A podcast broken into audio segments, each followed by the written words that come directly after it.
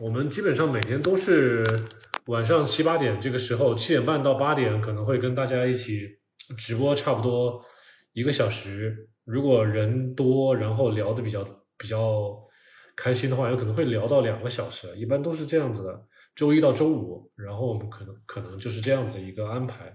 然后周六周日我我就休息，所以周一到周五大家如果遇到一些什么问题，我们平常就可以多交流多聊一聊。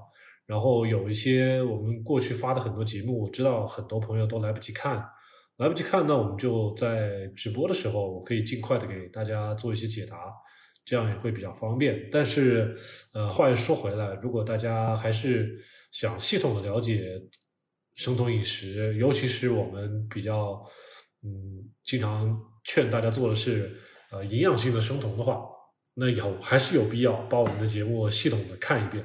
这样是最好的啊，呃，如果遇到问题打个补丁，遇到问题去打个补丁，然后到网上去搜，搜来了之后搬过来马上就用，这种效果，据我接触的网友啊，这种效果其实是最差的，啊，不好，很难持久，而且很容易出错，这个是呃难以避免的问题。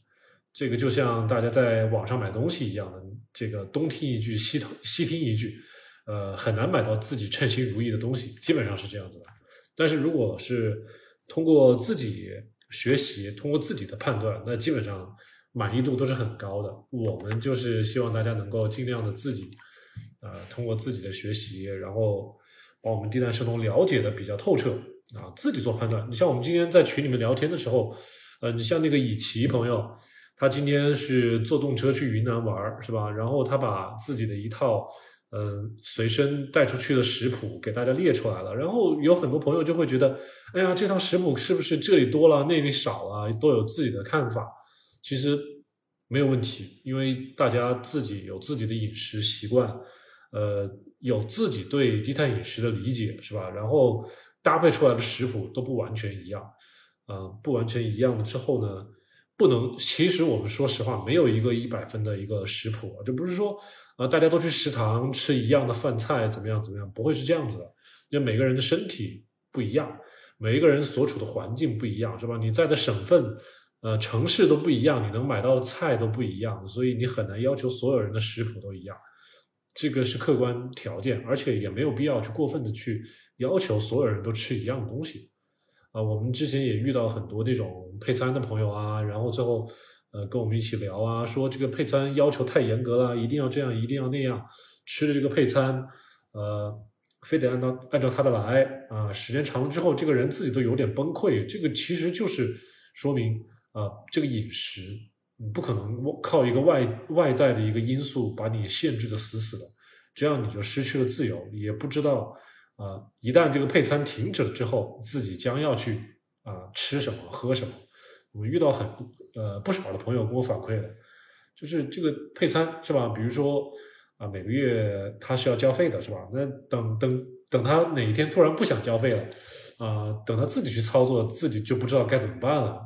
其实这种情况还挺多的，所以需要大家先自己了解啊，就跟学开车、学骑自行车是一样的，都需要先自己亲自动手，亲自去了解。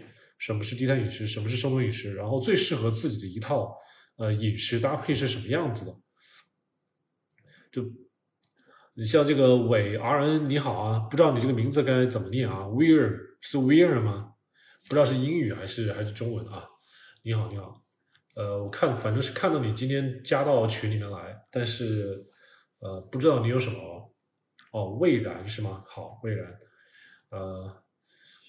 今天看到你有加到群里面来，不过还没有来得及交流啊。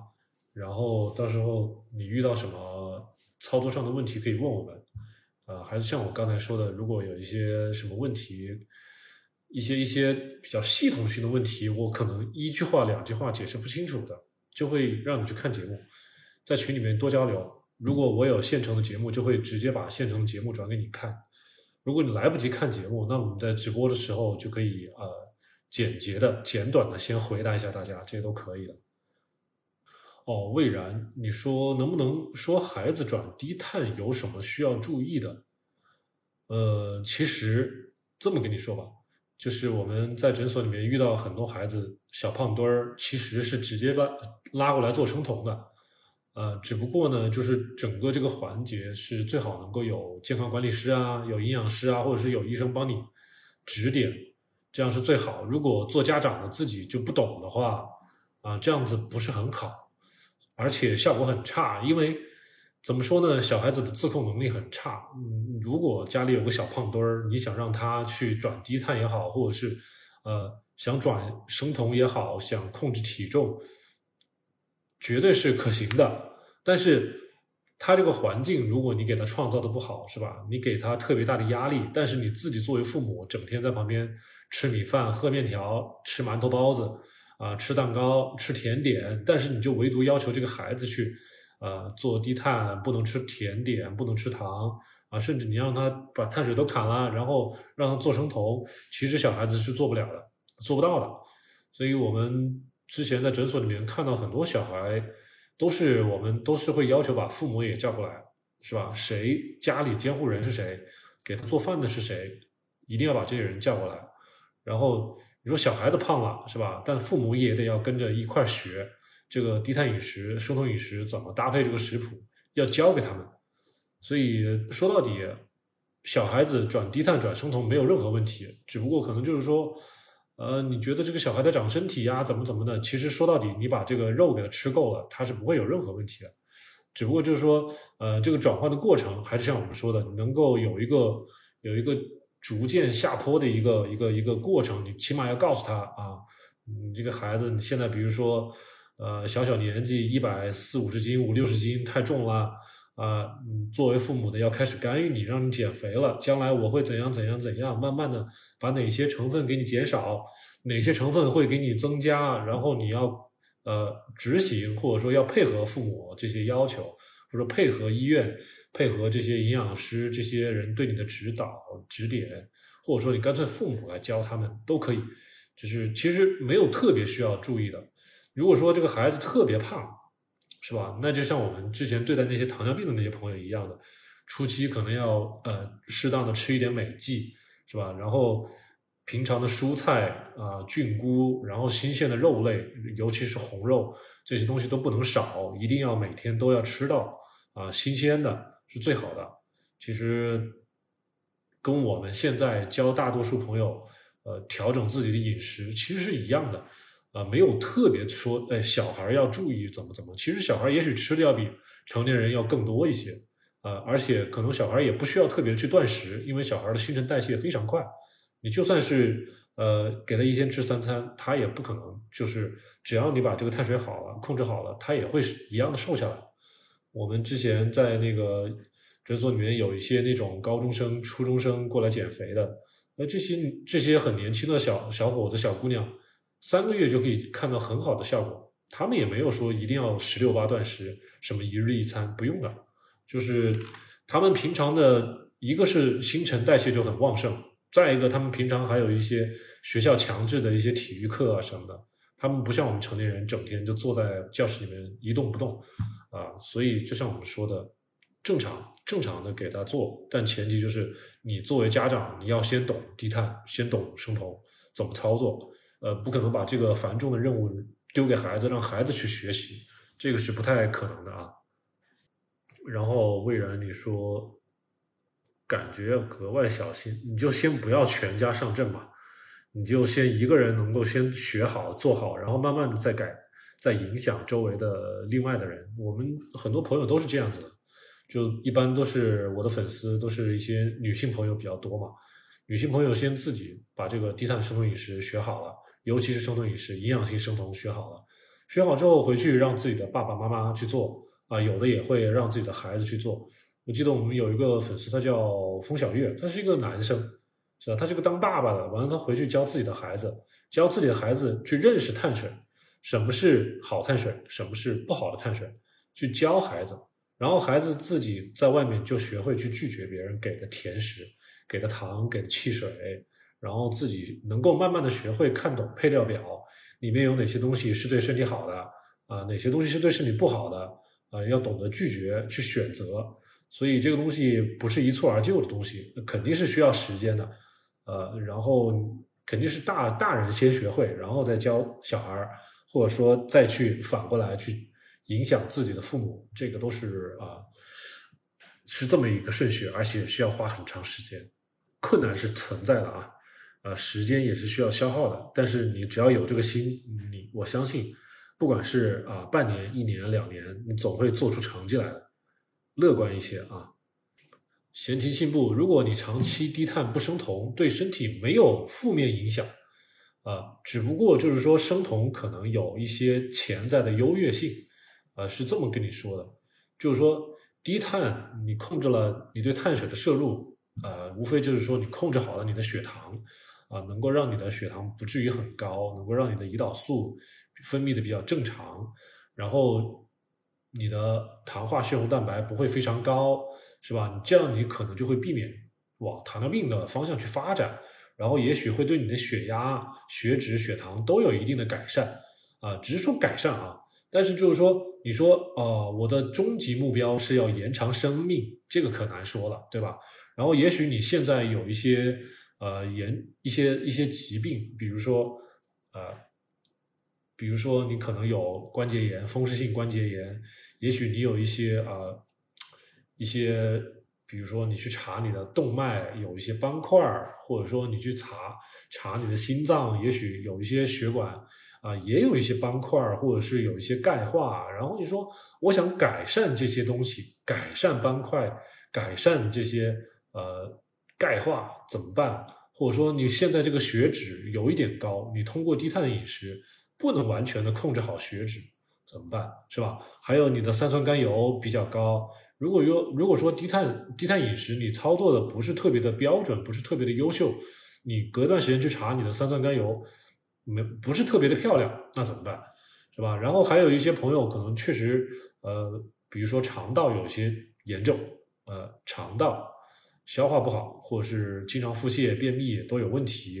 然后有些朋友可能会有甲状腺的一些问题，有些朋友像刚才前面后地黄，他是长时间睡觉睡不好。是吧？睡眠有问题，有很多问题可能是低碳不能完全解决的。这个时候就要靠生酮，就是酮体的存在与否，这是一个非常大的一个分水岭，是吧？我们既然说生酮饮食，那就意味着我们血里面就需要有酮体，就需要把那个碳水进一步的砍掉，呃，这样子身体才能生酮。生了酮体之后，酮体我们之前有节目给大家讲过，酮体对逆转我们体内的很多炎症有非常好的作用。不管是什么关节炎症啊，还是你的肠道炎症啊，还是说，哎，对你的神经细胞有什么改善？你比如说，啊，能够减小你患阿尔兹海默或者是帕金森的一些风险，是吧？能减小你将来患这个心脑血管疾病的一些风险。这些东西可能很多人都不了解，我们之前都用呃很大的篇幅给大家科普过，呃，现在只是给大家简单提一下。所以对于我。我个人而言，我知道低碳饮食和生酮饮食是有很大的区别的。生酮与否有很大的区别，体内有酮体没有酮体啊，这个这个区别很大。所以你说对身体有没有影响？我可以跟你说，低碳饮食，低碳饮食无非就是让你呃回到了大概两百年前左右，就是可能是。清朝啊，那个时候的一些大家那种吃不饱穿不暖，那个时候可能就是低碳饮食，对吧？吃肉也吃的不多，那就是回回到那种时候的饮食。呃，但是如果是生酮饮食的话，可能让你直接就回到了呃农耕文明之前的饮食，呃，效果不是完全一样。呃，对你的寿命，低碳饮食就是说也不会有完全的改变。之前我跟大家举过一些例子，就是说拿了一些文献和一些文章跟大家分享，就是说，大家科学家拿这个怎么说呢？两两个小老鼠，两波小老鼠做过实验，这波小老鼠啊，一段时间吃高碳饮食，一段时间吃生酮饮食啊。我们其实简单理解吧，它就是不严格的生酮饮食，是吧？进进出出，呃，我也可以认为是某种程度上的低碳，因为低碳它对这个碳水也是相对。比较比生酮要多，所以你说，呃，它是在一天的二十四小时之内，一段时间可能是用葡萄糖代谢，但是哎，我稍微断一下食，我可能就酮体就出来了，所以它也算是一种进进出出的一种状态。那你啊，这种这种小老鼠，它的整体的寿命跟呃高碳饮食的小老鼠的寿命没有区别，它们的平均寿命没有区别，只不过这些老鼠在中年的时候显得比普通的那些高碳饮食的小老鼠的健康状态要好一些。所以你说低碳饮食好不好？好，至少它能够改善你的整体的健康状态。但是呃，对于那些从头到尾一直做吃生酮饮食餐的这些小老鼠。它到生命终结的时候，科学家发现这些小老鼠的生命平均寿命都延长了百分之十三，所以只有这些呃一直做生酮的这些小老鼠，在整体的寿命上才能看出来区别。如果说你是低碳饮食，那是的，你可能整体的健康状况可能会比别人好一些，但是也许从寿命的角度来看，看不出来太大区别。但是你说有没有什么负负面影响？我觉得没有什么负面影响，相反，应该就是说，至少比你曾经过往的那些完全不去注意碳水的这种饮食要好很多。大家可能会发现，我们这个节目可能没有那么多的花里胡哨的东西，没有那种创口贴这种东西，就说啊要快速减肥啊，或者怎么样的啊，用这一招啊，怎么怎么怎么怎么的。呃，我们其实是充分衡量了很多因素。大家可以在网上可以看到有很多那种歪招、怪招，什么奇招让你快速减肥。但是，呃，我们是从一个长期的角度，来帮帮帮大家分析利弊。有很多东西你可能短期之内减了那么几斤，是吧？我们之前也跟大家也聊过，说用什么方法减肥最快呀？那就是不吃饭的，呃，几天都不吃饭，那减肥很快。我们之前有那些什么，呃，有那些胰腺炎的朋友，是吧？被送到医院去了，什么饭也不能吃，连水也不能喝，就只能打点滴或者是插胃管。像这种情况，一天降一斤呢，一天一斤，嗯，在住院住个二十斤，减了二十斤。呃，大家如果真要减肥，这么干行吗？行不行？我觉得不会有多少人真的是选择这种极端的做法啊。我就说，网上博主说的很多东西，其实从某种意义上来说，也都是一些偏极端的一些东西。呃，我们给大家宣传的是一种可持续性的，可以做个半年、一年、两年、三年都看不到有任何负面效果的一种一种操作方式。我们只能说，就说如果大家比较认可这种操作方式的话，我们就可以给大家宣呃教一下。如果真的是呃觉得不适合自己，那我们也没办法，缘分嘛。然后像锤子，我觉得如果你想吃海盐的话，就买一些普通的。粉盐就可以了，其实粉盐很便宜。我最开始接触的时候，最早一七年的时候，我那时候说什么买粉盐，后来发现没有几个地方卖粉盐哈，淘宝啊、京东啊，那都是一些进口的，都非常贵。然后现在大家都知道了，这个拼多多有很多的那种啊，巴基斯坦产的粉盐非常便宜啊，不用去买那种什么喜马拉雅粉盐，你就买巴基斯坦粉盐就可以了啊，非常便宜。十几块钱还是二十几块钱就可以买好几包，非常多，很便宜。呃，如果大家想买海盐，就去买那种粉盐，是吧？买巴基斯坦的，很便宜。如果不想用粉盐的话，就用呃以奇说的低钠盐就可以了。呃，低钠盐随便在楼底下买就可以，超市里面都有卖的，每个省市都会有卖的。一般卖盐的地方，超市都有低钠盐。所以就不用特别挑，我现在是搭配着一起用。就比如说我我炒蔬菜吧，这个蔬菜我就不额外那个加低钠盐了，是吧？因为蔬菜本身就含钾比较丰富了，我就可能给一点粉盐。呃，如果我打汤是吧？打汤里面我这个汤里面没有给蔬菜，我可以给点那个低钠盐，对吧？呃，我也可以给点粉盐。而且如果大家吃的那个。时间比较吃的比较多的话，会发现粉盐跟低钠盐之间它的口感味道不太一样。呃，如粉盐的话是偏，我觉得是比较偏鲜一点点的啊。就是怎么说，你如果用来做汤啊，用来做菜啊什么，你吃到嘴巴里面会觉得比较可口啊，就像撒了味精一样。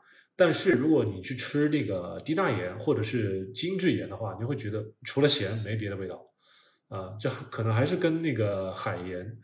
成分有点区别，所以像锤子，你你看啊，我是建议你搭配着一起用啊，因为粉盐并不贵，是吧？你可以买的，拼多多上多的是，你去买一点。然后普通盐你也可以买，那两个结合在一起用。你自己琢磨一下，什么时候用粉盐，什么时候用普通盐，你自己琢磨一下。呃，不饿不吃，生酮饮食饮水量有没有硬性要求？一般来说，可能两毫两升到三升之间会比较合适，但是确实没有没有一个说很标准的一个硬性要求。呃，毕竟就是说正常人喝水也差不多，也不会太少，只不过就是我们生酮了之后，你的这个喝水的可能比别人要多一些，而且喝水的时候可能要适当的加一点点盐进去。啊，不管你是你像我自己喝咖啡，主要是喝咖啡的时候会撒点盐进去。如果你单纯的喝水的话，呃，你可以不加盐，是吧？但是你每天觉得口渴，你就要喝水。但然后如果说有些朋友，我之前直播的时候遇到有些朋友说，一天喝了四千毫升的水，但是他光喝水不加盐，这样就不好，明白吧？其实跟喝水的量没有太大的硬性的这种规定，主要就是你要知道喝水是为什么。喝水是因为你的你生酮了，排尿多了，你体内的盐分少了，所以你喝水是干嘛？说到底，其实应该要在水里面补充点盐分，是补电解质、补盐，是吧？但是如果有些朋友没有注意到这个细节，喝了两千、三千、四千甚至更多的水，但是不注意加盐，那么这些多喝进去的四千多毫升的水，反而会让你进一步的流失体内的矿物质和盐。啊，然后你又吃饭吃菜又不去注意多吃盐的话，这是一个恶性循环。所以这个我不饿我不吃这位朋友啊，我希望你了解喝水的底层逻辑是什么。生酮饮食有没有必须要断食的？可以，可以不需要，就是你可以开始一日三餐都吃三生酮餐，你不去断食没有问题。就是有些朋友其实是生，就是前庭性不，你要看你自己做生酮饮食的目的是什么，对吧？就是你如果不是为着减肥去，你只是为了改善自己的血糖、改善自己的血脂，是吧？降低自己患心脑血管疾病的风险。如果你为了只是这么刚才说那三点，是吧？那么体重其实可能不是一个最大的你需要关心的一个话题。那么轻断食可能不是你最需要做的事情，不是你马上要做的事情，啊，然后你做生酮，把三餐吃好了，三餐都是生酮餐，其实你的血糖、你的血脂都会得到一定的改善，这个就没有，这个就啊，怎么说呢？完全是没有问题的，要达到你的目标是没有问题的。但是其实很多时候你做生酮，你吃着吃着，你会发现你的食欲在下降。是吧？你的饱腹感在增强，很多人都是不自觉的从三餐变成两餐了。你让他吃三餐，他可能都吃不下那么多。那他到那个点，他不想吃，是吧？他肚子饱饱的，或者说压根儿他不觉得饿。你这个三餐，早晨那一餐或者是什么某一餐，根本不想吃。所以很多人做生酮时间长了，他逐渐逐渐就变成两餐了。这个是自然使然的东西。所以到那个时候，是吧？你自然变成两餐了，那干嘛还要逼着自己去吃三餐啊？这个完全是要听从自己身体的信号的。我应该给你解释清楚了啊。然后这个 Ruby 里的话，如果你要问生酮能不能喝红酒，如果你问我，我说是尽量能不喝就不喝，是这样子的。因为红酒，呃，怎么说呢？我不是说。所有人都可以不喝啊，所有人一定都不喝红酒啊，而且这个量其实红酒你喝的是干红还是普通的红葡萄酒是吧？里面含不含葡萄糖，含不含白砂糖，这个你能判断吗？能不能给它量化，对不对？然后你每天喝红酒要喝多少啊？这个能不能量化？如果你自己能量化，能控制好这个量，能够保证呃这个碳水不超标，而且这个碳水其实是有一个换算的公式，但是我现在没有去。啊，把它去 copy 过来，因为我发现它执行起来很很麻烦，所以我干脆给我的粉丝一概建议不要去喝酒，是吧？你实在想喝酒，你去喝个五十几度、六十几度的那种白酒，你去喝酒，是吧？喝一点点，一小杯，也许问题不是非常大。但是至于红酒，我觉得这个东西就啊变数太大，是吧？含糖不含糖，酒精度数，干红不干红，这个东西太多，品牌不一样，这个东西就没有办法去啊一概而论。我就不能说啊，大家可以去喝红酒，好了，这样就很多人就跑去喝红酒了，但是最后可能就退桶了，没有用了。所以我一般对于普通的朋友，我都是建议不去喝红红酒的，就连白酒我也去建议不喝，什么酒都不要喝。如果你自己真的是想喝红酒，我就建议你自己去买个血糖仪或者是血酮仪，你自己去监测一下，看一看你自己喝的红酒对你第二天的血酮有没有影响。什么山药啊、芋头啊、什么红薯啊，这些都不要想，肯定是最好是不要吃的，要不然就说你本身有喝红酒的习惯，对吧？你又吃点山药，你又来点什么别的。这个一天的碳水，如果自己不去跟踪，然后你自己又不去测血酮，也不去测血糖，你以为自己在做什么低碳，在做生酮，但其实你可能根本就没有入酮。所以你要么就借助一下工具，要么你就呃像我们这样做的就是比较无脑一点，不该吃的东西就一概不吃。这样的话啊，能吃的东西就随便吃，这样子反而很轻松。呃，不然的话，每天你都得很纠结啊，血酮是多少，血糖是多少，每天去测。这样搞得人很焦虑，这个不是一个可持续的一个操作方式。我们只是就是说给大家讲的是很简单的一些方法啊。然后 Ruby 里，如果你是你可能应该应该是第一次来看我们的节目啊，就是我之前给大家解释过，很简单，就是生酮脱发，你就记住这四个单词：C D F E。C 呢叫维生素 C，D 就是维生素 D。Fe 就是铁，铁元素，所以你觉得自己脱发了，你就回想一下自己维生素 C、维生素 D 还有含铁丰富的食物有没有吃够？一般来说，会出现脱发的这些人都是没有吃够的这些东西的。C 是吧？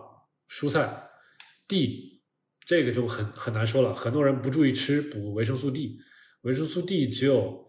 晒太阳和吃补剂这两种方式能够获得，或者你吃大量的深海鱼，这也是一种方式。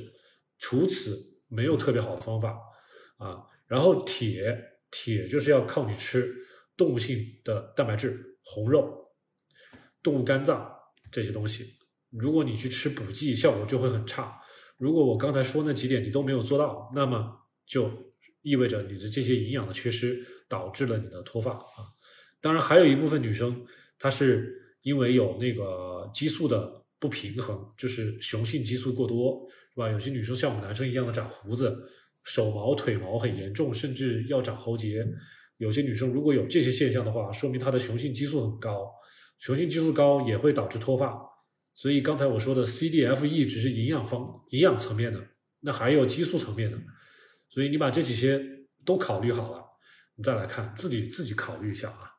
只我只是把这些东西告诉大家，大家自己根据自身情况自己去思考一下。吃太咸影响肾功能。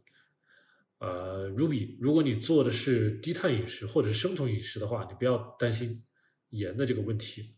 呃，你去看一下我之前讲的一个节目，我的那个合集 A 第一集就是讲吃多少盐，而且有大数据告诉大家吃盐。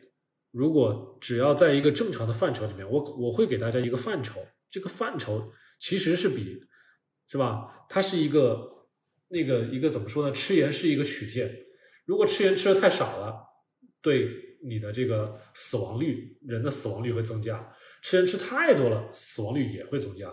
但是我们会要要求大家在一个比较比较美妙的一个中间的一个区域，比较低的一个区域，所以你。而且我们本身吃这个做生酮饮食就要损耗很多盐，因为生酮本身会排尿增加，我们身体里面的盐就容易存不住，所以在这个前提下，我们就得吃的盐比比比正常人要多。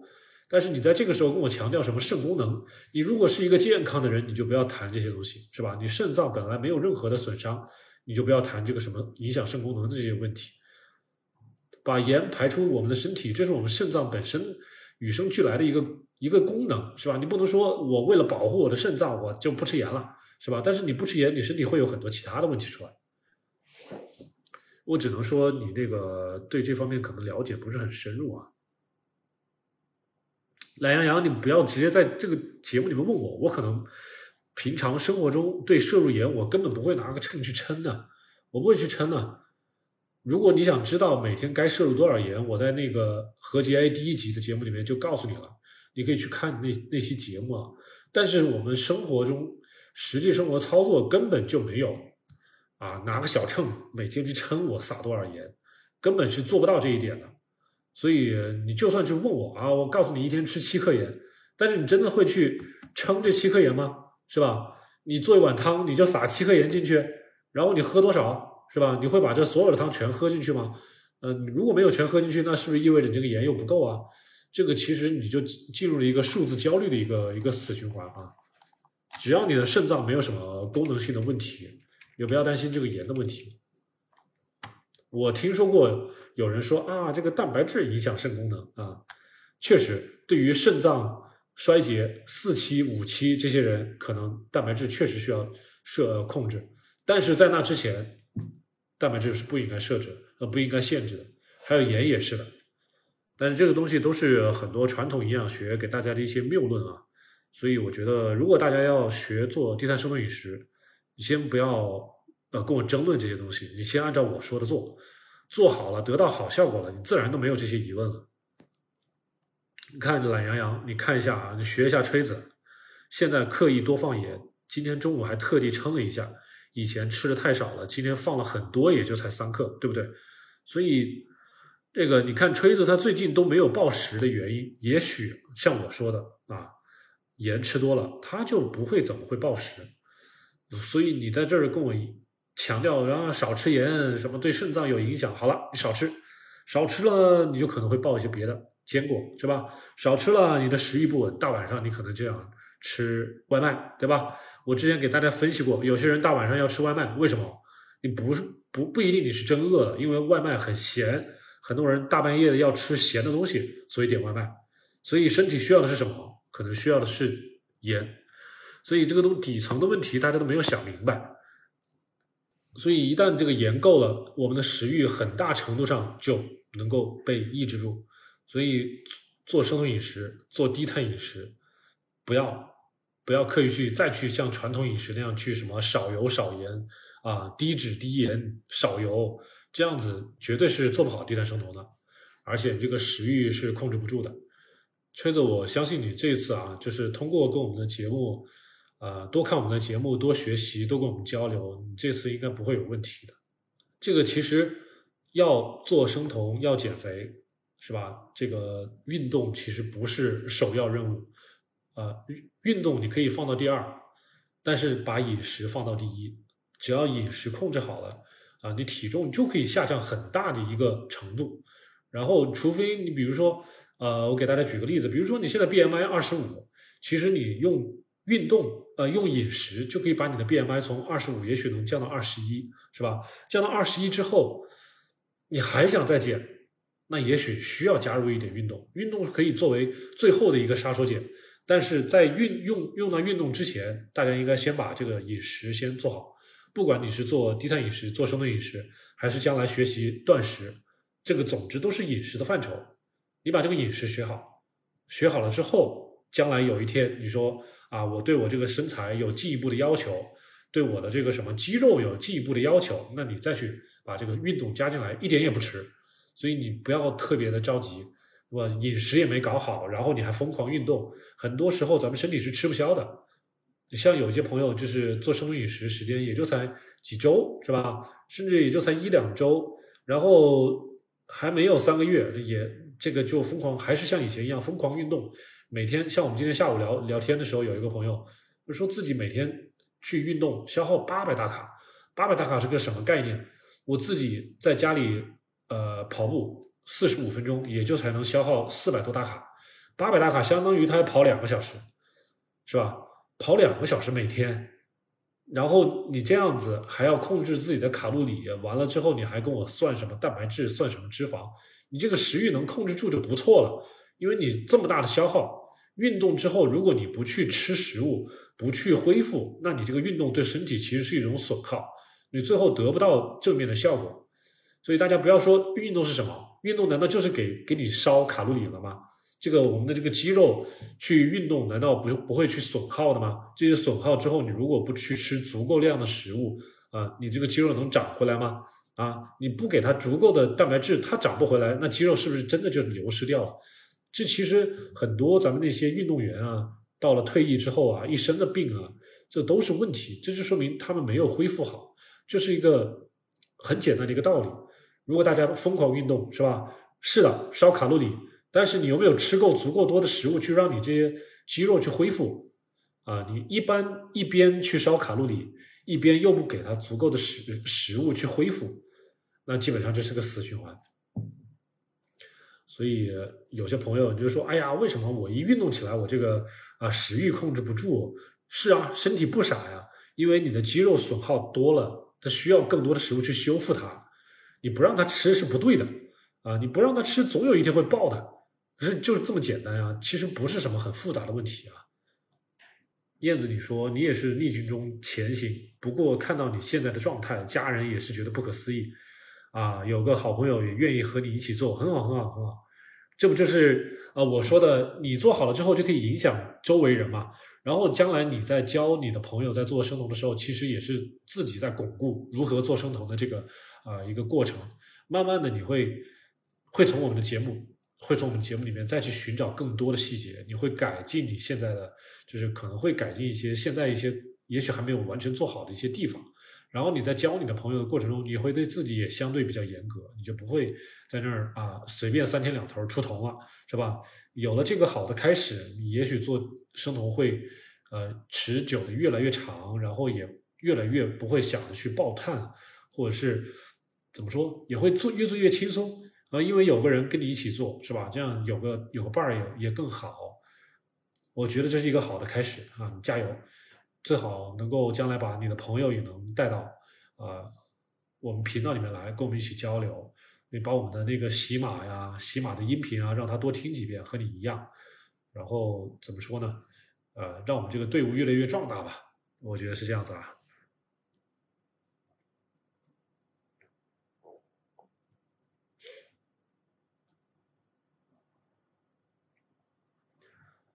燕子，你说生酮是给你带来极大的好处的。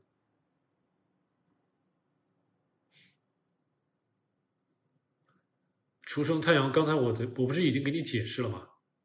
你可以增加你的进食频率啊，也可以增加你的那个进食量啊，这样你就不会再瘦了。懒羊羊，你说以前不吃不生酮的时候，不太吃主食，不太敢吃肉，都是忍着。那都是方法错了，是受到了主流的舆论的影响，主流的啊错误的营养学的舆论的影响。你现在你接触了低碳生酮以后，感觉就很好了。其实就是回到了这个，我说回到农耕文明之前嘛。没有农耕文明之前，大家都是靠打猎为生的呀，对不对？打猎为生，那不就是吃肉嘛？偶尔吃点坚果，吃点植物了，对不对？这不就生酮饮食嘛？很好想啊，对不对？Ruby 里，Ruby 里，你说，呃，女生姨妈期前就会暴食，而且会暴一些重口味的东西。哦，你是在崔医生那边进行吗？好了，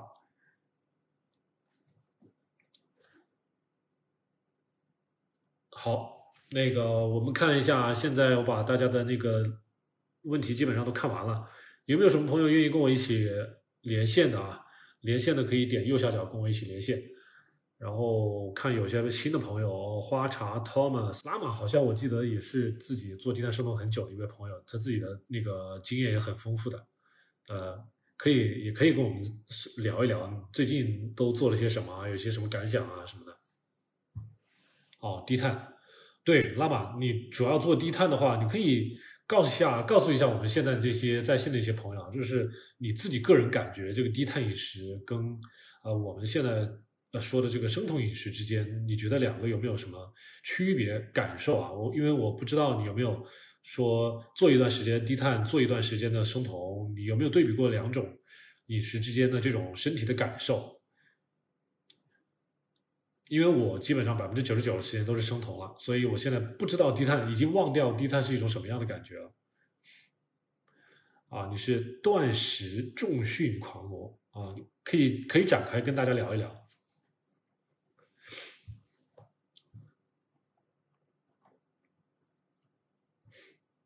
那个上次好像像像拉玛这样在那个德国的这种境外的博主，好像还不能随便直播啊，但是应该连线是可以的，打电话什么的也是可以的。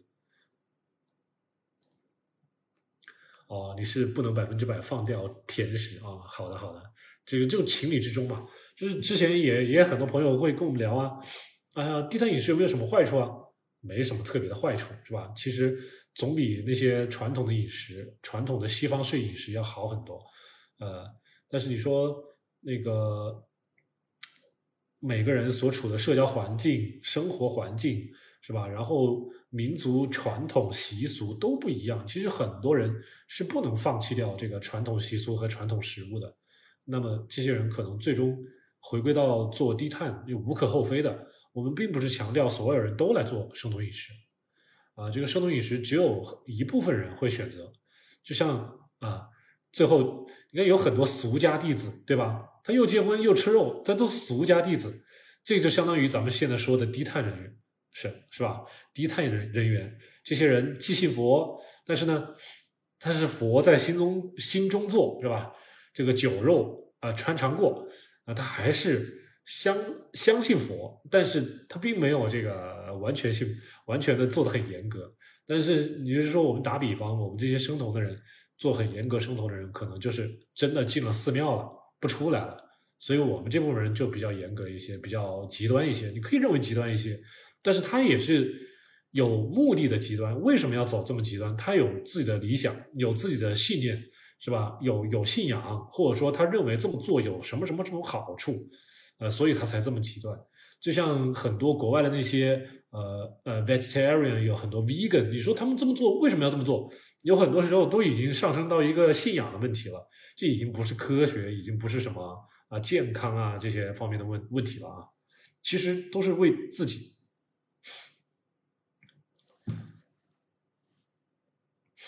然后你现在就是重训二十到二十二小时左右，什么意思？你是每周对吧？重训二十到二十二小时左右，然后再猛练一小时是什么意思？啊，断食二十到二哦，了解了解了解。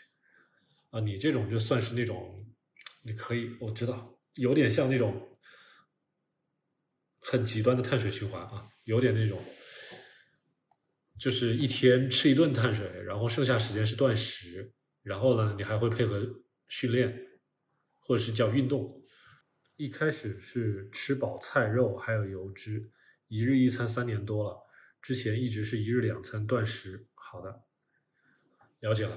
嗯，这种操作方法油管上很多啊，就是那种很多的健身博主是这么呃宣传的，有这种叫 carb carbohydrate cycle，就是这种碳水循环，很多这种健身的人是这么操作的。我今天还特意在那个油管上搜了一下，就是这种碳水循环的这种操作，我看到的基本百分之九十九都是健身博主在宣传，呃，但是不，你这个 cycle 就很小嘛，你这个 cycle 是一天一 cycle 嘛，就是就是说他们有一些以前以前我看了一本书嘛，叫做呃这个叫 Keto Bodybuilding，呃。然后这个这本书的那个作者他就说了，在上世纪大概就七八十年代，呃，那个时候大家还不是就是像类固醇呐这种啊这种这种禁药还不是很多的时候，那些健美运动员，尤其是男性的，他们都是怎么练肌肉的？他们就是碳水循环。所谓的碳水循环，就是他们自己一周的时间循环一次，一周七天。然后呢，六天都是只吃牛肉、牛排，是吧？然后鸡蛋，等到最后一天啊，放开吃，什么土豆啊、薯条啊、什么酒啊、什么蛋糕啊，乱七八糟都留在最后一天吃，啊，然后因为就就是他们健美圈子会搞出这么一套操作方法，所以就是在上世纪有很长一段时间，特别是那波人就这么碳水循环。所以，即使到现在如今，很多健美圈的人的做法和呃医疗圈的人的做法其实是不一致的。就是如果你拉一个写医学文献的一个大学教授出来，他给你的方法、健身的方法或者是运动的方法，可能或者说一个医生给你一个方法，跟健身房的教练给你的一个方法那不一样，基本上是不一样的。他们出发点就不一样，那你你为了肌肉好看，为了身材的某些啊健硕，可能必须要用一些呃不是完全呃怎么说呢，跟他们科学科研的那一套理论呃相匹配的一套方法。然后拉玛，你说女生的肌肉真的好难长起来。拉玛，其实我我我不是接触过那些健身圈的女生嘛，呃。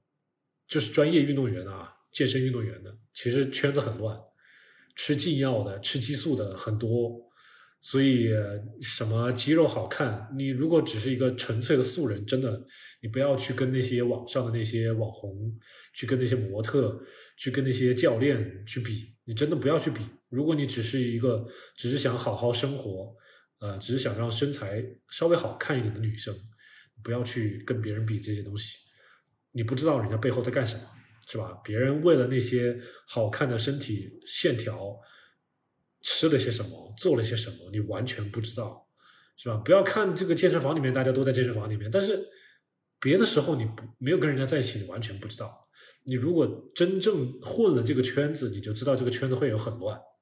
所以你看，我自己做生酮，或者说我科普生酮，大概五年六年了。我基本上没有跟健身圈的人打过交道，啊，都是跟普通人打交道，啊，唯独跟那个北京的那位运动员打过一次交道。我们俩在微信里面聊了一下，他跟我告诉了这些内幕，我就觉得好了，这个内幕太复杂了，我我还是不要知道为好，或者说知道这么一点点也就行了。其实每个圈子都有很见不得人的东西，所以你说肌肉真的好难长起来，我觉得。你就是说接受客观事实，对吧？男生跟女生不一样，然后专业搞健身的跟不专业搞健身的真的不一样，所以就这样啊。好，拉玛，谢谢你的夸奖啊。我读高中毕业的时候，没有发现自己的声音有这么有这么这么有有吸引力啊。是后来有一段时间，可能是后来那个有了网络之后，大家用麦克风讲话。机会会比较多，然后逐渐会有一些人会觉得我的声音会比较好听，呃，后来自己在做那个播客之后，也有很多听众会觉得我的声音比较好听，所以我会很有信心，很有信心一直做播客啊。不过还是很感谢你对我的夸奖。呃，E right B right，你说最近打算低碳，打算慢慢的丝滑入酮，挺好，挺好，挺好的，就是这样，就是这样。呃，为了自己的健康，为了科研。呃，慢慢的跟我们一起学习三位鱼头肚，好的，好的，好的，好的，太好了。呃，你看啊，呃，大家可以留意一下啊，咱们这个 ERI，BRI 是一位呃比我大两三岁，我不知道您多少岁啊，是四十几岁，我不知道，应该是比我大个呃四五岁的一位朋友。然后他在美国待了二十年，然后现在转行学习那个注册营养师，非常了不起的一位女生。然后。他这个就读的学校也是美国非常牛逼的一些学校啊，就将来如果能够成为咱们低碳生酮界的一位大将，我们是非常非常的欢迎。然后也希望早日能够跟我们一起科普一下啊，他在美国学到的一些最前沿的低碳生酮的知识。这样的话，大家就不用被咱们国内的这些乱七八糟的博主牵着这个乱就牵带节奏了啊。我们这些拨乱取正的声音会越来越大啊，我们正确的声音会越来越大。好，好，好，感谢 E right B right，感谢懒羊羊啊，我们今天那个直播就到这儿了啊，大家拜拜。